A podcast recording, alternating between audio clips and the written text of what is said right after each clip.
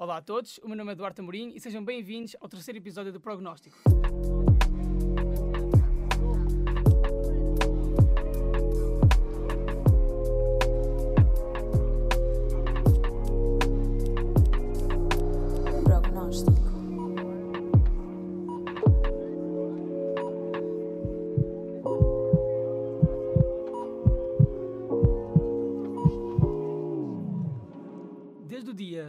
18 de junho de 2018, que o Infarmed estabeleceu como quadro legal o uso de qualquer tipo de substância à base da planta de cannabis para fins medicinais mediante prescrição médica.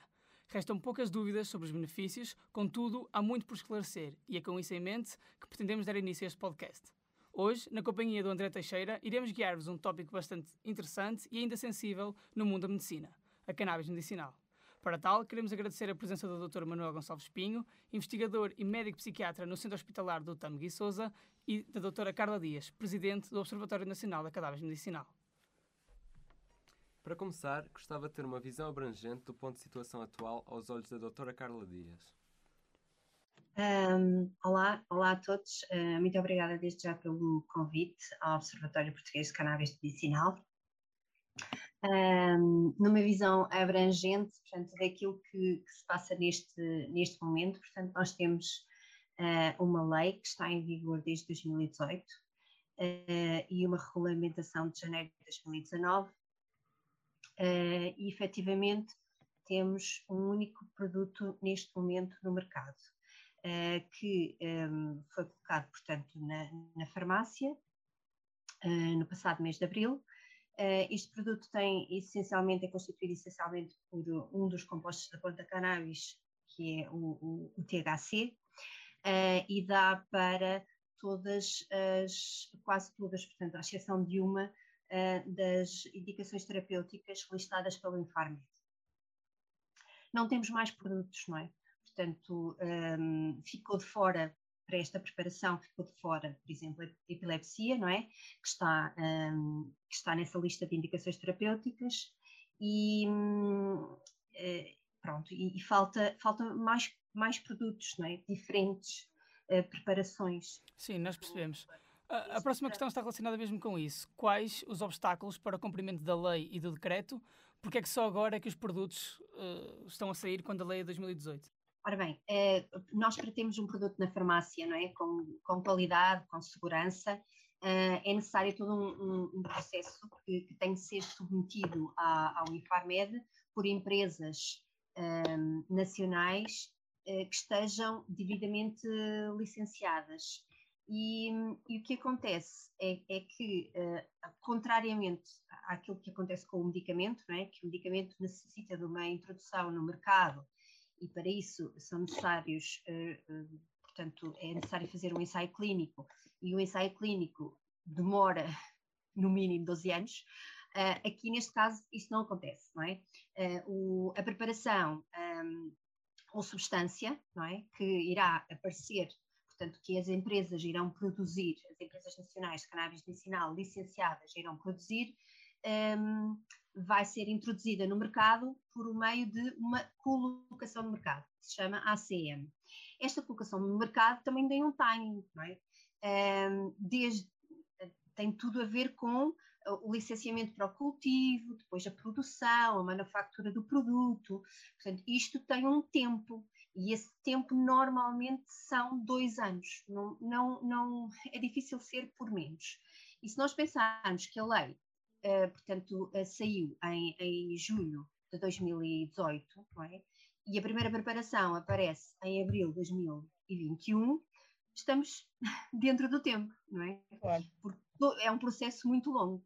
Um, eu acho que passa um bocadinho por aí. Agora, as outras empresas estão a tentar colocar no mercado, sem ser esta primeira empresa, há, há outras empresas que já têm outros produtos, não é? extratos, uh, que vão ser submetidos para uh, apreciação desta autorização de colocação no mercado e iremos ter mais produtos em breve uh, para ajudar os doentes. Claro, isso é que é, isso é, que é importante, é isso que, que, que nós queremos enquanto, enquanto futuros médicos, não é verdade?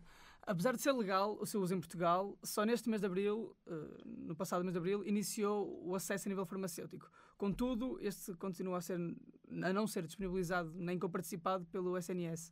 Tendo em vista a sua importância, principalmente no que toca à qualidade de vida do doente, o que impede a, com, a, com participação por parte do, do Serviço Nacional de Saúde? Um, normalmente, e é sempre assim que acontece, portanto, a empresa que submete o, o, pedido de, da ACM é que tem que pedir a comparticipação. Portanto, é responsabilidade da empresa fazê-lo. Neste caso, a empresa não o fez, não é? Hum, terá as suas razões para não o ter feito. Uhum. Um, eu penso que com o tempo nós eh, irão aparecer mais produtos e isto será uh, ultrapassado, não é? Um, mas pronto, é, é uma questão que primeiramente depende da empresa, não é? E relativamente ao estigma social, principalmente em faixas etárias mais avançadas, de que forma é que seria possível combatê-lo de maneira a haver uma maior aceitação? Nesta questão até gostaria de ouvir uma, versão, uma visão dos dois, se possível.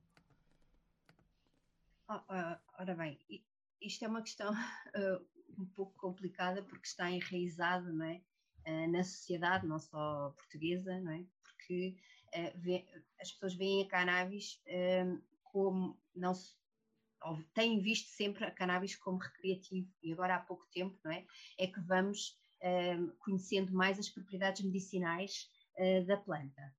Uh, eu penso que a nível, um, a nível social e senso comum e as pessoas que vão precisando e vão investigando e, e vão percebendo que uh, tem benefícios até em utilização uh, própria um, em diversas patologias, uh, isto já começa um bocadinho a, distinguir, não é? O que é que é, não é, o recreativo e o que é que é o medicinal.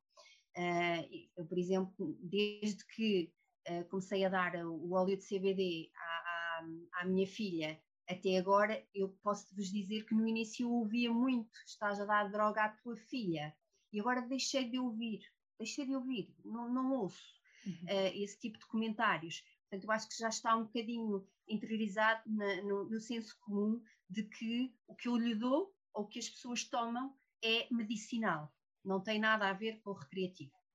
Um, agora, há uma outra questão, que é a classe médica, que é muito importante chegar a este, este, este, conhecimento científico. Um, eu penso que os, os, os, clínicos já têm, já detêm essa informação, um, vão ter que estudar mais, ter mais formação nesta área, porque compreende-se, porque na, na, universidade não é certamente as cadeiras que tiveram relativamente a esta matéria, portanto, um, foi extremamente reduzida, portanto, uh, este tema é, é novo um, e há que uh, aperfeiçoar para poder ajudar os doentes, portanto, um, é, um, é, todo um trabalho que terá que ser feito uh, também junto dos clínicos para para que eles possam uh, é, efetivamente ajudar os nossos doentes. Claro, claro que sim. Doutora Manuela Gonçalves Pinho, o que é que tem a dizer sobre este assunto? Mais boa tarde a todos. Um, portanto, vocês apresentaram-me como médico psiquiatra, ainda eu sou médico de psiquiatria, portanto ainda estou em formação, só para, para ficar eh, esclarecido. Um, é uma questão interessante, saudar também a doutora Carla e agradecer o vosso convite um, e a iniciativa que tiveram, de facto, de, de, reunir, de nos reunir à volta deste tema que, que, se torna premente não só por estar na agenda mediática, mas também por estar na agenda dos nossos doentes e, e na, na, agenda de quem nós vamos lidar e vocês, quando forem médicos também, vão lidar todos os dias e que vão ter dúvidas, vão ter questões e nós vamos ter que as conseguir esclarecer ou pelo menos guiar um bocadinho os doentes no meio desta, deste mar de confusão que existe. Um, é uma questão interessante, a questão do estigma associado ao, ao consumo. Uh, mas nós, antes de falarmos do estigma associado ao consumo, temos que falar de facto do que é que está, temos que perceber o que é que estamos a falar. A cannabis é uma planta. Pronto, ponto final. É uma, é uma planta derivada de uma espécie. Um, nós, quando falamos da utilização da cannabis, podemos falar sobre vários tipos de consumo. Portanto, o consumo recreativo é um tipo, o consumo para uso terapêutico é outro. Um, e, e, para além de estarmos a falar de dois tipos de consumo que são bastante diferentes, o objetivo no consumo também é diferente. Um objetivo terapêutico procura obviar algum tipo de sintomatologia. Sintomatologia é essa que pode ser muito diversa. E isso também tem a ver com as potencialidades terapêuticas, de facto, que os constituintes da cannabis têm. Nós, quando falamos de cannabis, para além de ser uma planta, estamos a falar de uma, de uma planta que tem imensas substâncias. Um, entre elas o THC, de facto, o delta-9 tetrahidrocannabinol, que é, que é, no fundo aquela que é responsável pelo efeito psicoativo maioritário do, do, da cannabis, mas também falamos do, do canabidiol, que, que, no fundo é aquele que, por exemplo, tem maior potencial para a utilização na epilepsia refratária, um, e, e, que muito bem o Dr. Carla falou, também é, não é até o que está mais presente neste, neste último, neste último uh, fármaco que foi aprovado para, para venda e que já está na PEM para nós prescrevermos um, e disponibilizado. Portanto, o, o estigma, uh, como em todos os estigmas, uh, muitas vezes parte do desconhecimento acerca do assunto, não é? Não é se fala do estigma da doença mental, porque se desconhece a saúde mental, fala-se do estigma da, da, liberdade sexual, porque se desconhece o que é que é, de facto, a, a, a, liberdade sexual. E, portanto, esta questão do estigma parte do desconhecimento. E como é que se pode resolver isto? Resolve-se através deste género de iniciativas que vocês estão a ter, que de facto estão a contribuir através da nossa, do nosso diálogo para o esclarecimento uh, daquilo que estamos a falar e mais do que isso, da clarificação, que, que é o principal problema na cannabis, porque a cannabis um, está-se a falar muito da cannabis por vários motivos porque, é um, porque atualmente é de facto um, um tópico que está na agenda política, um, e está na agenda política uh, também porque existe este efeito terapêutico, mas não só. Não vamos, uh, não vamos ignorar que uh, cannabis é uma indústria que vai gerar bilhões de dólares, e até um estudo que saiu há pouco tempo que falou nisso, que vai gerar bilhões de dólares um, para os Estados em termos de taxação daqui a, a uns anos. Portanto, não estamos só a falar da questão terapêutica, que para nós médicos e para, para os doentes e para as associações que lidam com esta questão é o, o mais importante, mas para os decisores políticos e, e, para a sociedade de forma genérica, não estamos só a falar disso. E, portanto, o estigma, no uhum. fundo, acaba por, por, por se criar e a ideia associada ao consumo dos canabinoides, seja pelo uso terapêutico ou por consumo recreativo, um, e atenção que o consumo recreativo nós depois ainda podemos aqui dividir mais, temos o consumo recreativo que é danoso, não é? O consumo recreativo que não é danoso, a dependência e o abuso, portanto tudo isso depois já Exatamente, são questões que nós vamos, que nós vamos pegar daqui a, daqui a um bocadinho.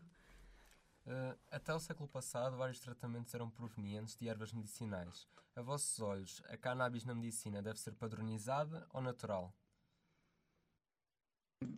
Se calhar, eh, pronto, eh, é assim, eh, nós, qualquer tipo de recomendação médica deve ser, no fundo, baseada na evidência, não é? Por isso é que nós ouvimos mil vezes durante a faculdade que praticamos medicina baseada na evidência.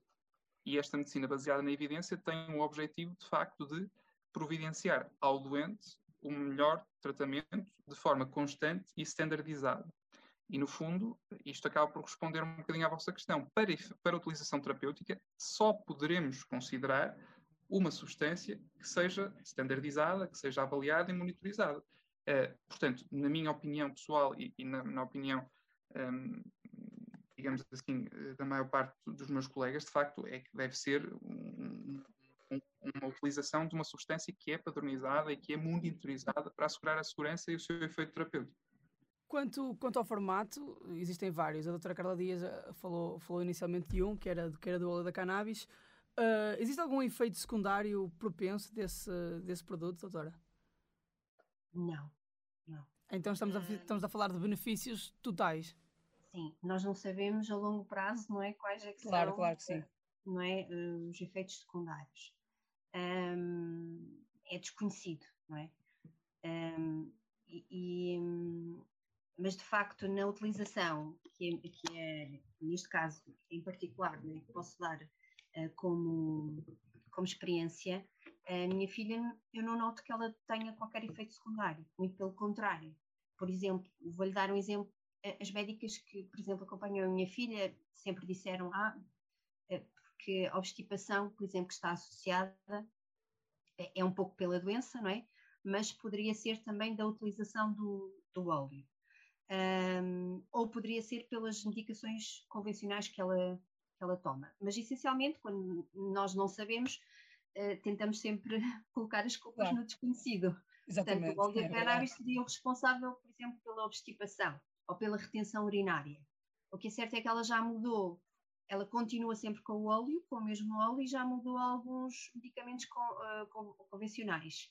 e ela deixou de ser obstipada e deixou de fazer retenção. Portanto, neste caso, efeito secundário podemos perceber aqui que não, não é, uh, portanto, obstipação e retenção não são, por exemplo, da, do, do extrato que ela usa, não é? Esse extrato, esse extrato a nível de, de aplicação é, é, aplicado misturado com alimentos, em jejum, como é que, como é, que é feito? Eh, normalmente, quando é um extrato, deve ser sublingual. Uhum. Pronto um, para uma, uma absorção, absorção portanto, um, mais favorável, claro. Exatamente. Claro. Um, em termos de extrato, não é? Uhum. Depois, aquele, aquela preparação que nós vimos há bocadinho que entrou uh, agora na farmácia, uh, trata-se de, de, flor que é para ser vaporizada através de um dispositivo médico, não é? Uh, que permite essa vaporização. Portanto, as há formas de administração uh, muito diferentes. Um, depende do produto. Claro que sim. E em que ponto de, de tratamento se inicia esta terapêutica com, com a cannabis medicinal? Pronto, eu posso só responder, do, uh, depois o Dr. Manuel uh, melhor pode falar sobre o assunto, mas de acordo com aquilo que está descrito na lei, portanto, é depois de todos os outros medicamentos terem sido um, tentados uh, sem, sem sucesso, não é de primeira linha. Mas é considerado um auxiliar terapêutico, isto é, mesmo quando outras terapias não funcionam, uh, não é um uso exclusivo, digamos assim, é associado a, a outros medicamentos.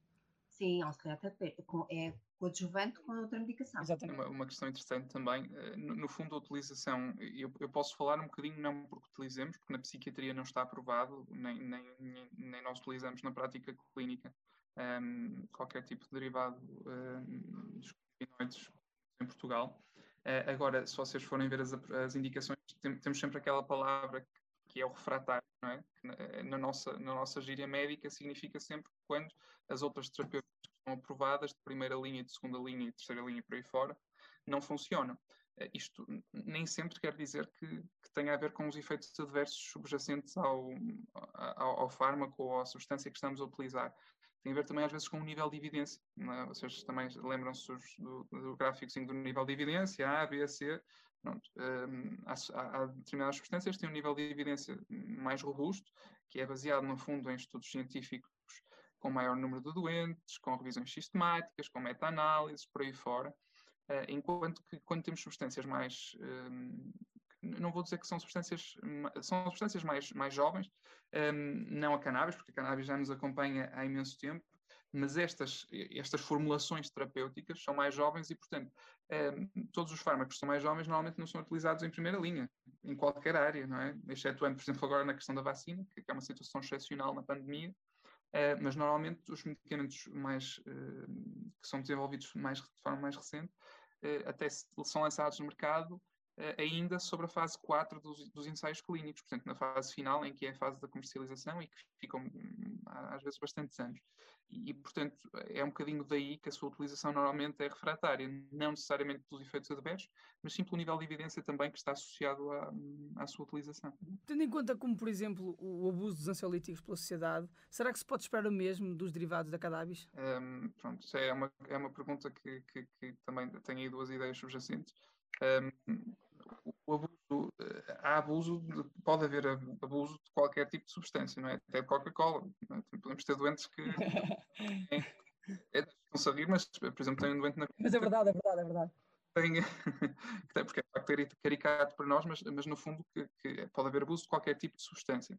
Eh, o, o, abuso, no fundo, e a dependência, que são duas coisas distintas, tem a ver muitas vezes com o padrão de consumo ser disfuncional, provocar dano à vida do indivíduo um, e, e, para além disso, ter alguns tipos de sintomatologia física já, já na parte da dependência. Uh, a questão dos ansiolíticos um, é provocatória no sentido em que os ansiolíticos são prescritos, é? são prescritos por médicos, as pessoas não os podem comprar. Mas a cannabis medicinal também será. Exatamente. Por isso, a cannabis, partida é mesmo. Para uso terapêutico, sim. Sim, sim, sim, para uso terapêutico, sim. Porque lá, há muita gente que diz que utiliza a cannabis de forma medicinal e, primeiro, não usa cannabis, não é? usa outros tipos Pois. erva que é eh, não, que, não, que não é necessariamente a cannabis, é, com a formulação típica de THC CBD. Agora, de facto, eh, podemos, ah, podemos falar do, a questão do abuso tem a ver com outras questões. Isto já tem a ver até com, com já podemos utilizar os dados que vêm do Canadá, que, que legalizou até o consumo recreativo há pouco tempo, um, ehm, em que tem a ver com a percepção que se tem da substância. Uh, e, e normalmente, quando existe a normalização do consumo, ou seja, quando o consumo é oficial, é, é já, já não é ilegal, uh, não há qualquer tipo de contornação associada ao seu consumo, nem à sua venda e por aí fora, naturalmente o que está associado também do ponto de vista social, em termos sociológicos, é que vai ser normalizado o seu consumo. E isso pode levar, de facto, a um aumento do consumo abusivo e também provocar uh, aumento de dependências. Que no Canadá, o que eles verificaram até num estudo relativamente recente que saiu na JAMA, um, demonstraram que há um aumento ligeiro na, nas taxas de dependência associadas ao consumo de cannabinoides, principalmente nos grupos etários que são mais perigosos, ou seja, nos mais jovens. Eh, entre os 12 e os 17 anos, e depois nos jovens adultos, que é precisamente quando a cannabis poderá uh, ter algum tipo de efeito mais danoso no neurodesenvolvimento e eventualmente no desenvolvimento num, episódio psicótico ou esquizofrenia. Doutor, a quantidade de internamentos hospitalares associadas ao consumo recreativo de cannabis nos últimos anos aumentaram exponencialmente.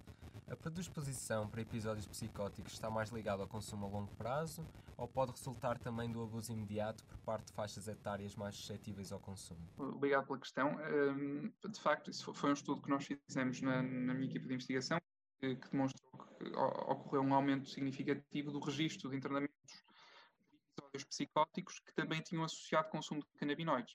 Uh, e isto uh, tem várias, no artigo falamos de várias causas, entre elas a qualidade dos registros ser melhor e, portanto, naturalmente que é mais associado a, quando acontece um consumo é melhor registado, não é? Há, há 10 anos atrás, se calhar não era registado mesma, com a mesma qualidade. Mas, de facto, também aconteceu um aumento do consumo da cannabis na nossa sociedade e isso é, é, é descrito nos relatórios do CICAD, que, que, é um dos organismos que, que avalia o consumo da, das substâncias e, e, das dependências associadas. Um, e, e, portanto, um, a questão do aumento dos internamentos tem a ver também, eh, e poderá ter a ver um bocadinho com a mudança da substância. A cannabis, que está a circular na rua, e por isso já estamos a desviar-nos um bocadinho da sua utilização medicinal e terapêutica, está bem? Isto é um assunto diferente.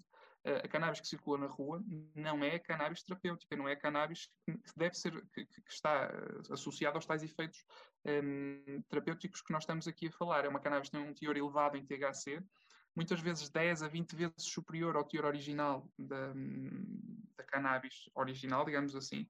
Uhum. Uh, e este aumento do teor em THC aumenta também o risco subjacente dos efeitos adversos, não só dos efeitos do, do, da potencial de desenvolver um episódio psicótico, mas sim também do aumento de ansiedade, porque a cannabis o que faz é potenciar o estado basal do indivíduo. No, no fundo, uh, se uma pessoa se estiver a sentir muito mal, Uh, o que está descrito em termos de, de, efeito fisiológico é uma acentuação do estado do humor basal. Portanto, não, a pessoa se está mal, continua mal, e se está bem, ou se, se, até estava. Por isso é que as pessoas consomem normalmente socialmente. E se consomem socialmente, normalmente é num ambiente de convívio, num ambiente em que já estamos bem, não é? Já estamos, até se consome outro tipo de substância. E aí há uma potenciação do efeito que já uma pessoa já está a sentir de base.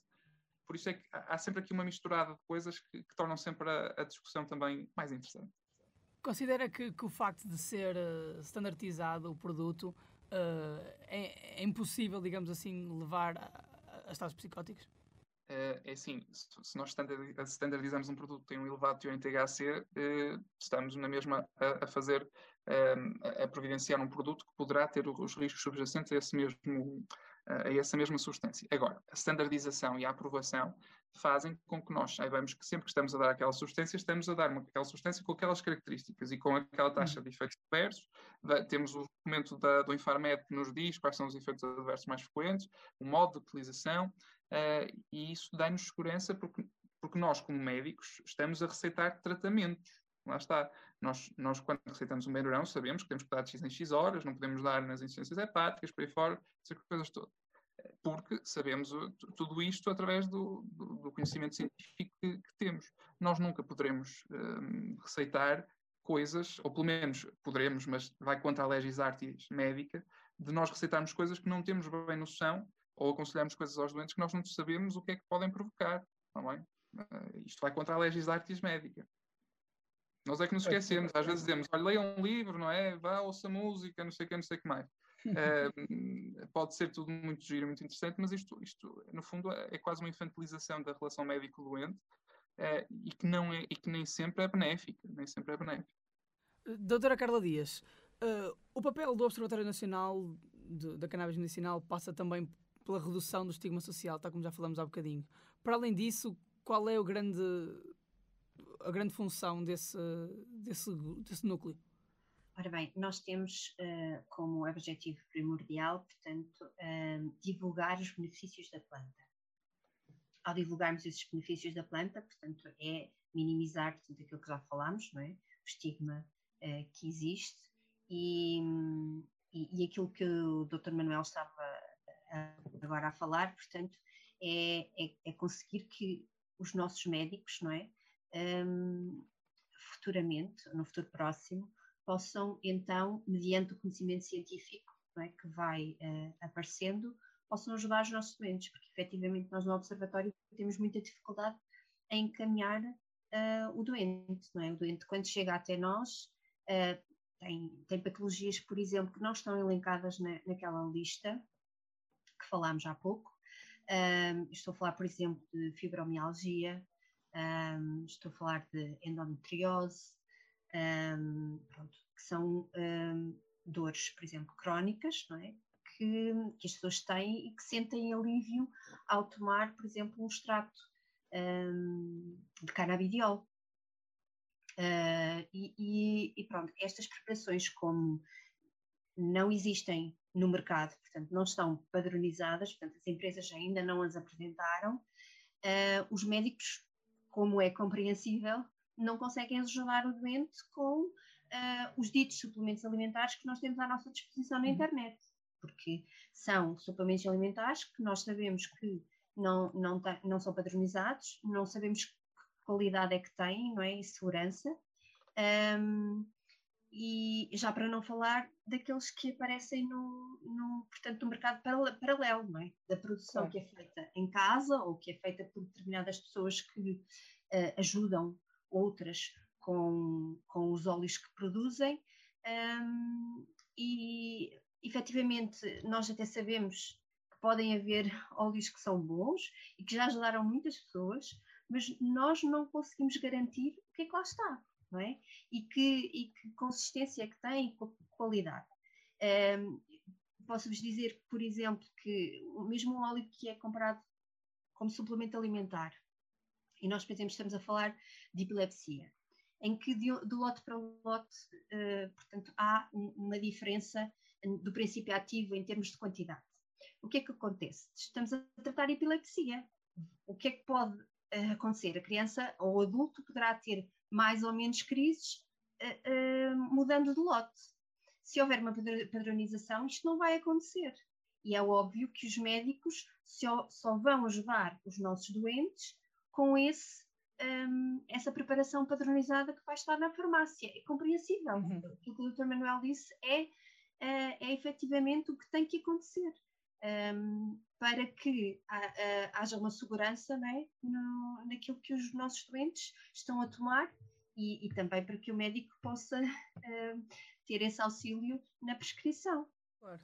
O, o facto de, de, atualmente serem cada vez mais expostos os benefícios deste, deste uso medicinal e, e o facto de não ser comparticipado e de intrinsecamente ter um custo associado significativamente, significativamente elevado, acha que pode levar as pessoas que não têm tanta capacidade económica a recorrerem uh, ao consumo de cannabis que pensam que que, que, estão a, que estão a consumir algo medicinal e estando a consumir algo recreativo, poderá incentivar as pessoas a procurarem isso de uma forma rápida, em vez de, de terem apoio de chegar ao, àquilo que verdadeiramente queriam? Quando estamos a falar de uma automedicação, e o Dr. Manuel pode falar melhor sobre isso, mas uh, as, os doentes que chegam até nós, ao Observatório Português de Cannabis Medicinal, um, ehm, eles, eles, procuram não é, um produto que seja é, barato e que seja bom e claro que procuram muito esse mercado paralelo, não é? E eu acho que isso vai continuar sempre a acontecer, mesmo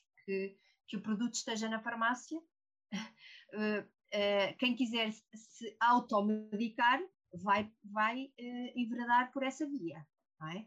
Agora, uh, aquelas pessoas que querem ser acompanhadas por um médico, que têm patologias graves, que tomam outras medicações, uh, vão se calhar ter um bocadinho de receio, querem ter um acompanhamento médico.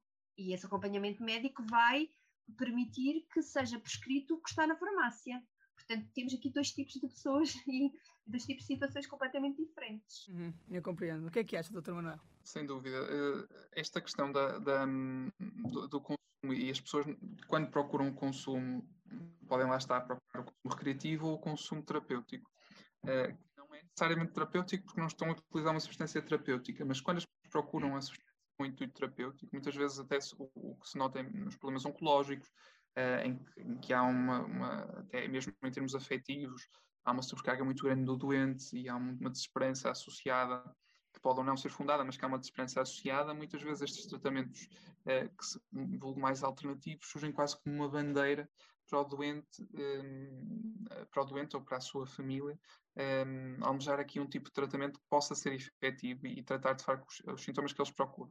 Agora, qual é o problema? Era precisamente, voltando à Coca-Cola, nós quando estamos a, uh, quando nós estamos, quando compramos Coca-Cola, podemos ir ao supermercado e compramos a Coca-Cola, ou Pepsi, não é? Para quem gosta, ou compramos a Coca-Cola do mini preço, ou do continente, ou por aí fora.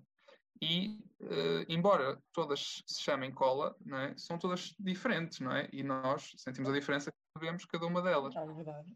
E, e, o mesmo se passa com a cannabis. Por isso é que, por exemplo, com a, com a cannabis para utilização recreativa no Canadá, eles inicialmente repararam que, uh, de facto, as pessoas compravam, começaram a comprar cannabis uh, que era vendida nas farmácias e na, nas, nas lojas autorizadas, mas depois, passado um tempo, houve uma, um decréscimo do, do, do consumo desse, dessa cannabis que era regulamentado.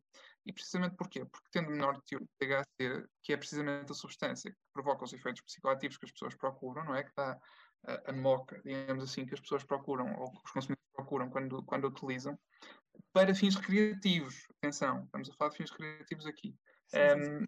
Um, que depois regressam ao mercado negro. Por isso é que a questão da legalização um, para para eliminar o mercado. Não, isto é uma miríade, nunca vai acontecer, porque as pessoas vão. Uh, todas as substâncias psicoativas, não só da cannabis, todas as outras, o mercado negro está a evoluir num sentido tecnológico, ou seja, de, de, de terem mesmo laboratórios eh, especializados para desenvolver outras drogas com maior potência, com mais afinidade aos receptores e que permitam com que o indivíduo tenha mais sensação ao consumi-la.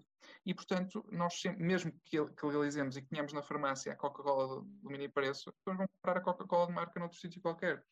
E, e, muitas vezes este consumo Uh, e isto é diferente do consumo terapêutico, porque as pessoas, quando consomem de forma terapêutica, não estão à procura dos efeitos psicoativos para, para, associados ao, ao, ao, elevado teor em THC, muitas vezes até ao, ao, CBD, que não dá os tais efeitos psicoativos, dá efeitos de relaxamento, até a utilização na, na epilepsia refratária, uh, que, que, tem uma vantagem, sem dúvida, um, assombrosa, e, e, portanto são coisas muito diferentes, mas que no fundo depois acabam por diferentes buscas da substância, não é? Uma para consumo claro. recreativo e outra para consumo terapêutico. Pegando, pegando nessa lista, que eu vou fazer aqui uma, vou usar aqui uma cábulazinha, a lista das indicações terapêuticas consideradas para, para as preparações e substâncias à base da, da planta de cannabis são sete, salvo erro. A espasticidade associada à esclerose múltipla ou lesões da, da, da espinha, náuseas, vômitos resultantes de quimioterapia, radioterapia e terapia combinada de HIV e medicação para a hepatite C, a estimulação do apetite nos cuidados paliativos de doentes sujeitos a tratamentos oncológicos ou com SIDA, dor crónica associada a doenças oncológicas ou do sistema nervoso, uh, o síndrome de Giles uh, de Latourette, uh, a epilepsia e tratamento de transtornos convulsivos graves na infância, tal como já foi aqui mencionado, e ainda o glaucoma resistente à terapêutica.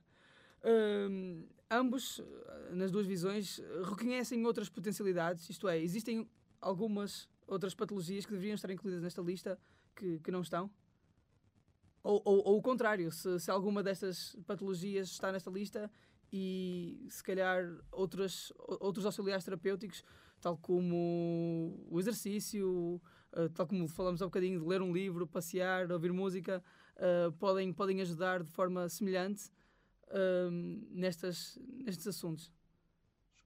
acho que estão aprovadas, estão aprovadas. É? Quem é, quem é, quem é Manuel para estar aqui a, a, dizer se, sim ou se não estão aprovadas, houve evidência científica que levou a que, a que, a que, que se formasse esta, esta decisão.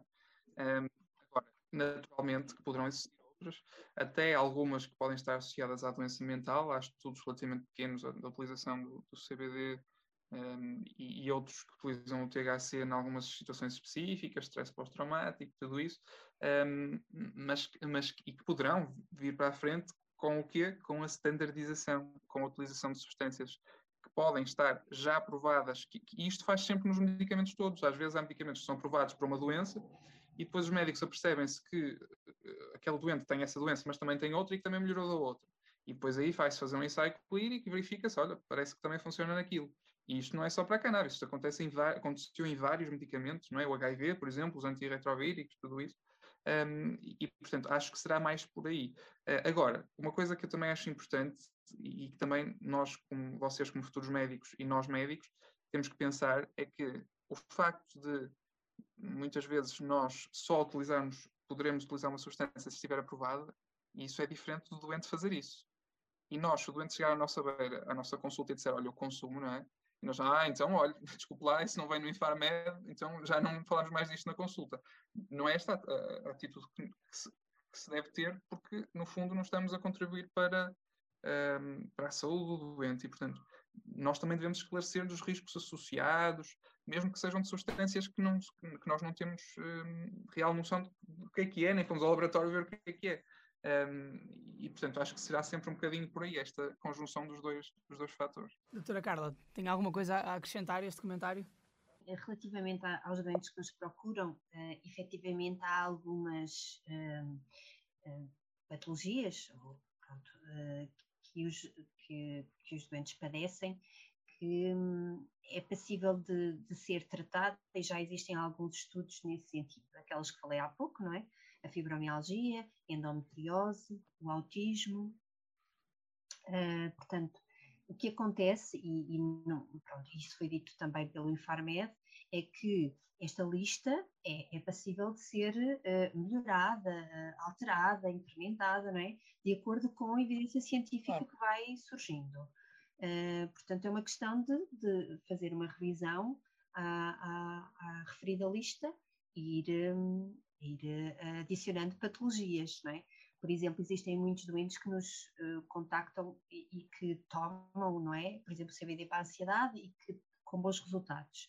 Uh, efetivamente, uns melhoram, outros não, não é? Mas nós não somos todos iguais e também medicamentos convencionais também funcionam para uns e não funcionam para outros. Portanto, isto é, é como tudo. André, estás aí caladinho há um, há um tempito. Epá, acho que estavas aí a pensar numa pergunta assim interessante, não? Sim, Duarte. Portanto, qual será então a importância da cannabis no mundo da medicina e na saúde populacional, assim, de uma maneira conclusiva? A, a importância da utilização da cannabis para os nossos doentes interessa-nos sobre dois pontos de vista, não é? O ponto de vista do consumo recreativo, e aí poderá estar, poderemos estar a falar do consumo recreativo saudável, consumo recreativo com abuso, com dependência, por aí fora, isso é uma parte que nos interessa, de facto, e está mais associada à, à questão da, da, dependência em si, da substância, outra é o consumo terapêutico, não é? E aí nós estamos a falar mais do ponto de vista da utilização da cannabis como um potencial fármaco ou um potencial alvo farmacológico que nós podemos, queremos estudar.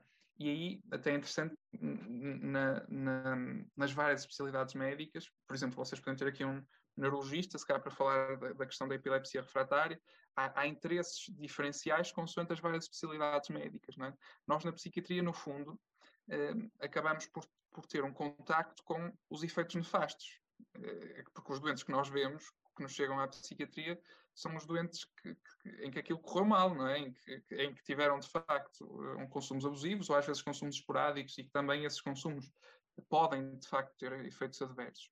Portanto, a importância tem a ver sempre, para nós eh, médicos e vocês futuros médicos, tem a ver sempre com o impacto que a cannabis poderá ter eh, nos doentes. Sob a perspectiva social, terá impacto, certamente, mas essa será a opinião de Manuel Gonçalves Pinho e do Duarte e, e por aí fora, uh, e que também será importante, mas para, sobre outros pontos de vista.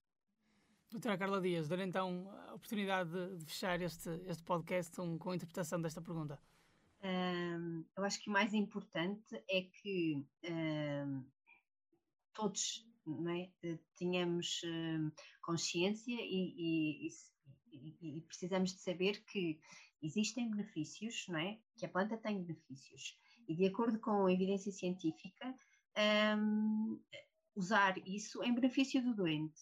E se chegarmos à conclusão de que é efetivamente bom para aquele doente e que vai melhorar o seu estado de saúde e que efetivamente melhora por evidência do próprio doente, portanto, na sua patologia, uh, o mais importante é que usufrua desses benefícios da planta e aí uh, vamos para a frente.